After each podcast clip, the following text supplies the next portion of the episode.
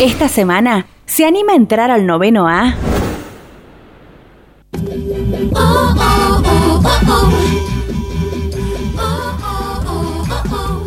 Karina Sama, la realizadora del documental con nombre de Flor, una historia de invisibilidad y criminalización de las personas trans.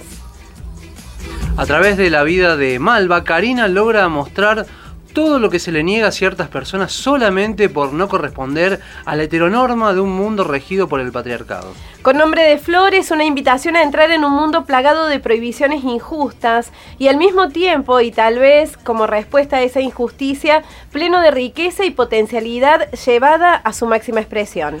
Karina Sama, muy buenos días, bienvenido al noveno A. Javier Sismondi y Susana Álvarez te saludan. Hola Javier, hola Susana, muchas gracias por la invitación. Hola Karina, ¿cómo estás? Muy buenos días y gracias a vos por subirte acá, al noveno A. Nos encontramos en el ascensor. Sí, ahí, ahí. Karina, ¿cómo fue que tu vida y la de Malva se encontraron? Eh, Viste, esas casualidades que, que se dan una sola vez en la vida. Eh, cuando estrené mi primer documental que se llama Madame Butterfly, eh, los chicos de Diversidad Sexual de Nación me trajeron un librito y me dijeron, este es tu próximo documental. y, era el libro era mi recordatorio, eh, era un pequeño libro que he editado en el 2011 por el Centro Cultural Rojas, que decía que era la autobiografía de Malva. Eh, cuando lo leí, eh, realmente encontrarme con una travesti de 95 años era como encontrarme con el Minotauro. La edad promedio, eh, aún hoy, para una travesti es 35 años. Encontrarme con una que superaba tres veces esa edad promedio era saber por qué, querer saber por qué.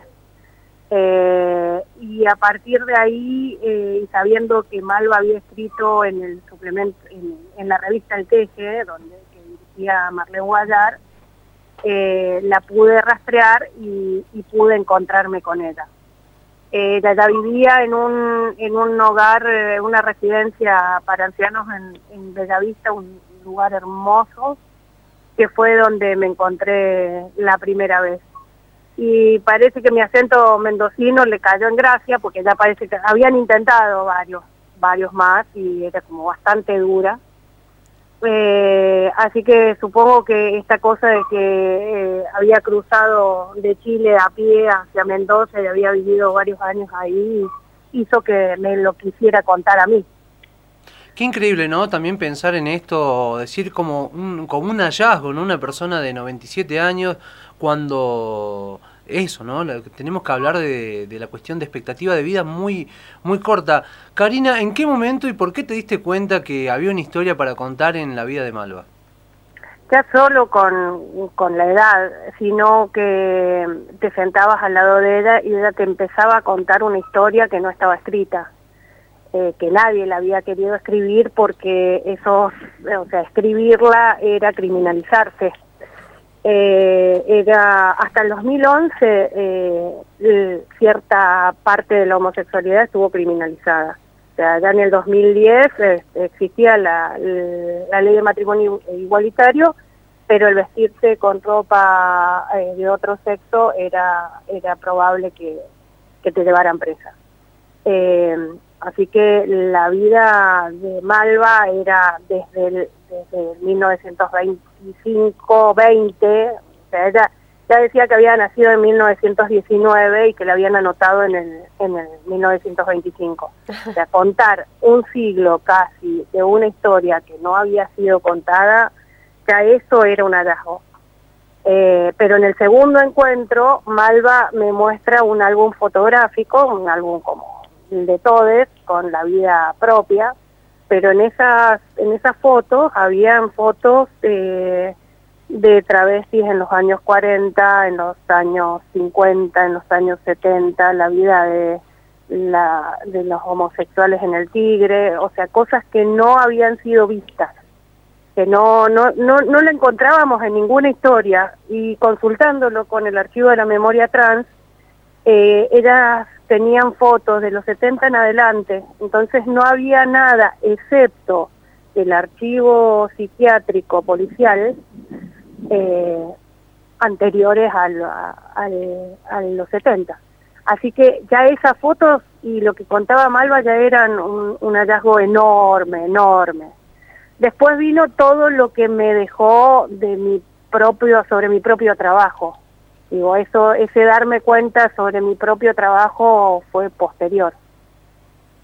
Karina, eh, es, eh, la verdad que es terrible tener que referirse a esto, lo decía Javi también, eh, que una persona pudiera eh, triplicar la expectativa de vida de otras personas como ella. es terrible que nos esté pasando, pero nos interesa conocer qué te parece a vos que hizo la diferencia en la vida de Malva? Mm, sobre todo para poder replantearnos como sociedad qué tenemos que hacer de distinto para que no pasen estas cosas y para que haya muchas Malvas eh, en el sentido de eh, acceder como todos a una expectativa de vida más alta. Es, es terrible tener que estar planteándolo así, pero eh, ¿qué hizo la diferencia en la vida de Malva en este sentido? Creo que básicamente eh, su poder de resiliencia y de resistencia, porque, o sea, que a una persona le estés diciendo durante toda tu vida que, que vos estás mal, o sea, Malva tuvo que soportar esas palabras espantosas durante toda su vida. Eh, ella dice que llega a dudar de su existencia, porque todo el tiempo se le decía que estaba mal, pero así todo formaba redes así todo eh, hacía empatía con sus pares y así todo esas redes eran una red de, contención. Pero ella a ella se le iban muriendo sus pares eh, porque o sea ya Marlene Guayar dice una travesía de 50 años dice que tiene un cementerio en la cabeza imagínense a una de 90 claro. Eh, creo que el poder de resiliencia y de resistencia, eh, porque hasta que la sociedad no cambie en el, en el sentido de pensarnos masculinidades y femenidades, y eso en el cuerpo de quien esté, eh, es, es otra cosa. Digo, en ese sentido es soñarnos no binarios, porque si no, o sea, el binarismo es tan poquito, es una cosa o la otra y en realidad eh, hay una cosa que, que, viene ya desde la medicina, es que tenemos una mezcla de, de, de, las dos en, en, nuestro cuerpo. Y me parece que en estos tiempos de patriarcado eh, y de propiedad privada eh, es, es necesario abrirnos a eso, para, para los dos lugares, para las masculinidades y para las feminidades. Porque en realidad esta edad promedio es porque o, o, hay cuerpos que importan menos que otros y el cuerpo de una travesti es uno de los que menos importa. Entonces, el tema del acceso a la salud, el tema es de la criminalización de la noche, o sea, al único lugar que las estamos llevando es a que transiten la noche. Ahora se festeja el cupo laboral trans, eh, realmente mucho porque porque se les da un espacio a, transitar el día. Eh, eh, y la, noche lleva lleva muchos a muchos problemas. Y creo que en ese sentido bueno Malva eligió también no no dedicarse a la prostitución pero así todo ella era vestuarista y, y empezó haciendo trabajando en, las cocinas de, restaurantes. Pero así todo ese tránsito desde su casa a su lugar de trabajo era muy probable que se la llevaran presa por solo caminar como caminaba. Eh, entonces ya esa, ese impedir el tránsito de una persona, eh, impedirle el acceso al trabajo, porque obviamente que cada vez que la llevaban presa perdía el trabajo, y, la continuidad de los estudios que pudiera llegar a ser, eh, eh, creo que esas son, son las cosas que impiden eh, ese, ese tema de que esto, se supere esa promedio. y creo que en ese sentido es como que la, la sociedad tiene que crecer y, y tratar de abrirse a, a, que hay otras construcciones, porque eso nos va a dejar eh, ser más libres y ser más felices. si hablamos de femenidades y masculinidades y no nos centramos en que hay un hombre y hay una mujer y ponemos eso en una, en una cuestión genital. Me quedó resonando en la cabeza esto, ¿no? Que decía Marlene Guayar, que tiene que ver, ¿no? Con tener un cementerio en la cabeza. Mm. Qué, qué, qué, duro, qué contundente que es eso. Y, me imagino, ¿no? Eh, estar en esa situación y, y ir viendo, ¿no? Sobre todo a tus compañeras, cómo, cómo van falleciendo, cómo van dejando la, van dejando la vida. Eh, en el libro Las Malas de Camila Sosa Villada, ella también habla un poco también de esto, ¿no? De las compañeras que van quedando en el camino. Bueno, eh, hace unos pocos días el, gobierno nacional eh, sacó este decreto, ¿no? Que tiene que ver con el cupo laboral para personas trans, travestis, transgénero si bien es el 1% y es muy poco pensando en la, cantidad, en el colectivo, ¿no? en la población, pero bueno, es como un, poco de esperanza, ¿no? Ante este, sobre todo en esta situación también complicada que estamos atravesando y también intentar pensar, ¿no? Un cambio de paradigma en el país. Totalmente, totalmente, pero digo, eh, en realidad es eso, tenemos que empezar a, tratar de ser todes, todes más libres. Eh, y no y no quedarnos en la cajita en la cual nos metieron, eh, porque en realidad todos estamos realmente presionados por eso, por esos roles que se nos han impuesto, por ese rol masculino y ese rol femenino que es lo que se debe ser. Y en realidad las travestis siempre hablan del estar siendo.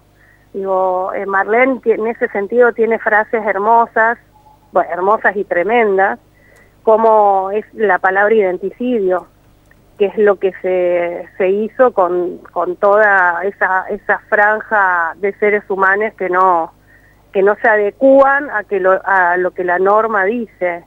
Y no festejamos que realmente existen esas personas que son tan valientes que, que digo, parafraseando al, al general San Martín, serás lo que deba ser o si no, no serás nada en ese sentido es tendríamos que festejar la valentía.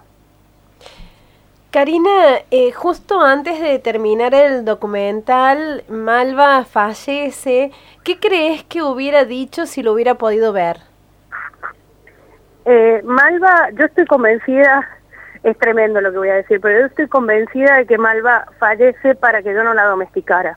Ah, Porque justamente lo que se lo que se produce un poco con el trabajo de, una persona, de una documentalista como yo, que ha sido eh, criada y, aprendida en un medio tan heteropatriarcal, tan de la norma, eh, yo hubiera hecho el documental que a mí, como me enseñaron a hacerlo y como no le presté mucha atención a la cámara y en realidad todo ese material que estábamos filmando, o sea, de lo que estábamos haciendo era un poco para que ella le perdiera el miedo a la cámara y un poco también para, como proceso de investigación, para, para ir haciendo el, documental que yo iba escribiendo.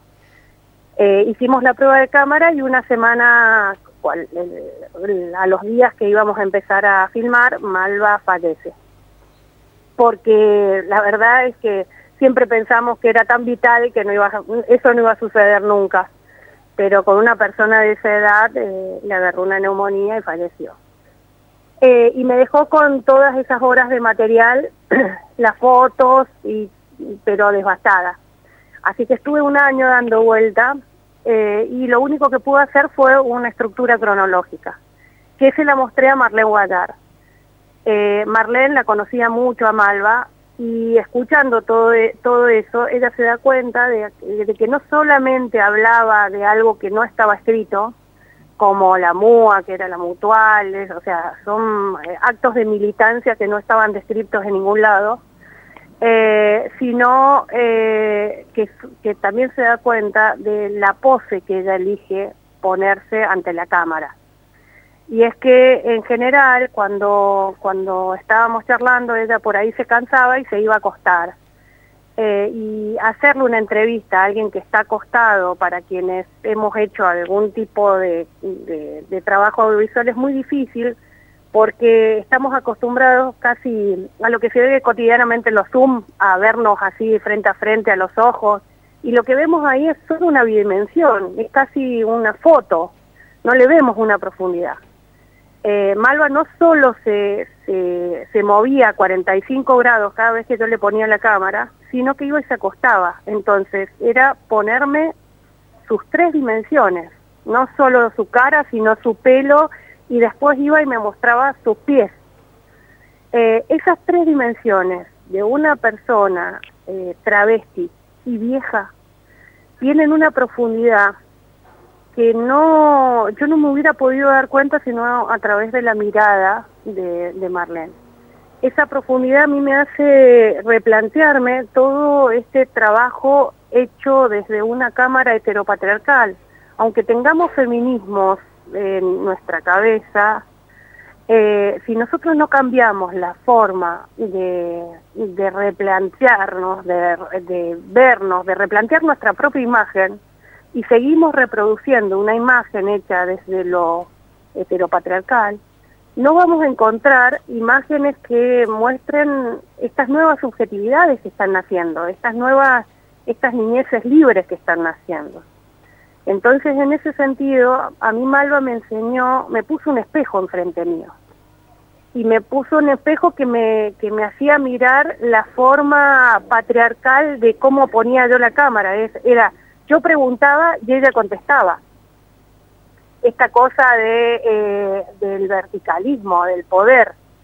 Digo, yo estaba detrás de la cámara y yo no me veía, se veía ella. Y en realidad ella eligió la pose en la cual quería salir y eligió la forma en la cual contarse. Porque si no, eh, si ella no se hubiera muerto, eh, yo hubiera hecho un documental chiquito bajo las bajo mi, pobre mirada. y en realidad ella me regaló esa otra forma, esa forma más de tercera dimensión, de, de encontrarla en, en, un lugar donde, o sea, no, no es solo lo que no se quiere ver ni se quiere escuchar, sino es a través de una mirada de darme cuenta del patriarcado que llevaba mi cámara. Qué bueno cuando, cuando pasa esto, que uno por ahí intuye que, que, está haciendo bien las cosas o que por ahí la tiene clara y de repente pasa esto y se te mueve la estantería para todos lados. Te ¿no? sacuden todo y Ah, tenés todo que, sentido. claro, qué hermoso. Ni se imaginan.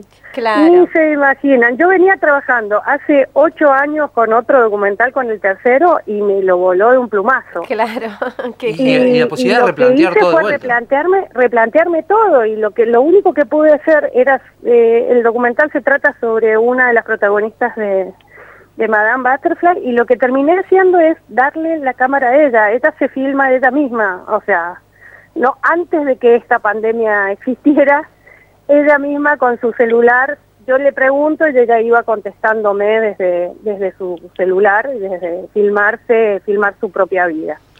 Karina, ¿dónde, Eh. ¿dónde encontramos eh, el documental si lo, lo queremos ver? Eh, eh, se puede ver gratis en Cinear Play. Eh, esto ustedes se meten en el o en el televisor, en el smart o en, su computadora, se meten en eh, www.cinear.ar y van a Cinear Play y ahí buscan con nombre de Flor. Gratuitamente durante todo septiembre y después en Vimeo On Demand de Maravilla Cine. Karina, muchísimas gracias por acercarnos a este trabajo único. Lo vamos a ir a, mirar a- a cinear. Bueno, ya, ya lo hemos visto, pero eh, cualquiera lo puede ver y puede mm, acceder a este impresionante trabajo. Muchísimas gracias, Karina, por este rato. Muchísimas gracias a ustedes y gracias por el tiempo y eh, bueno, nos vemos en el ascensor. Te dejamos un, un cariño grande aquí desde Río Cuarto, Córdoba. Abrazo. Muchísimas, muchísimas gracias.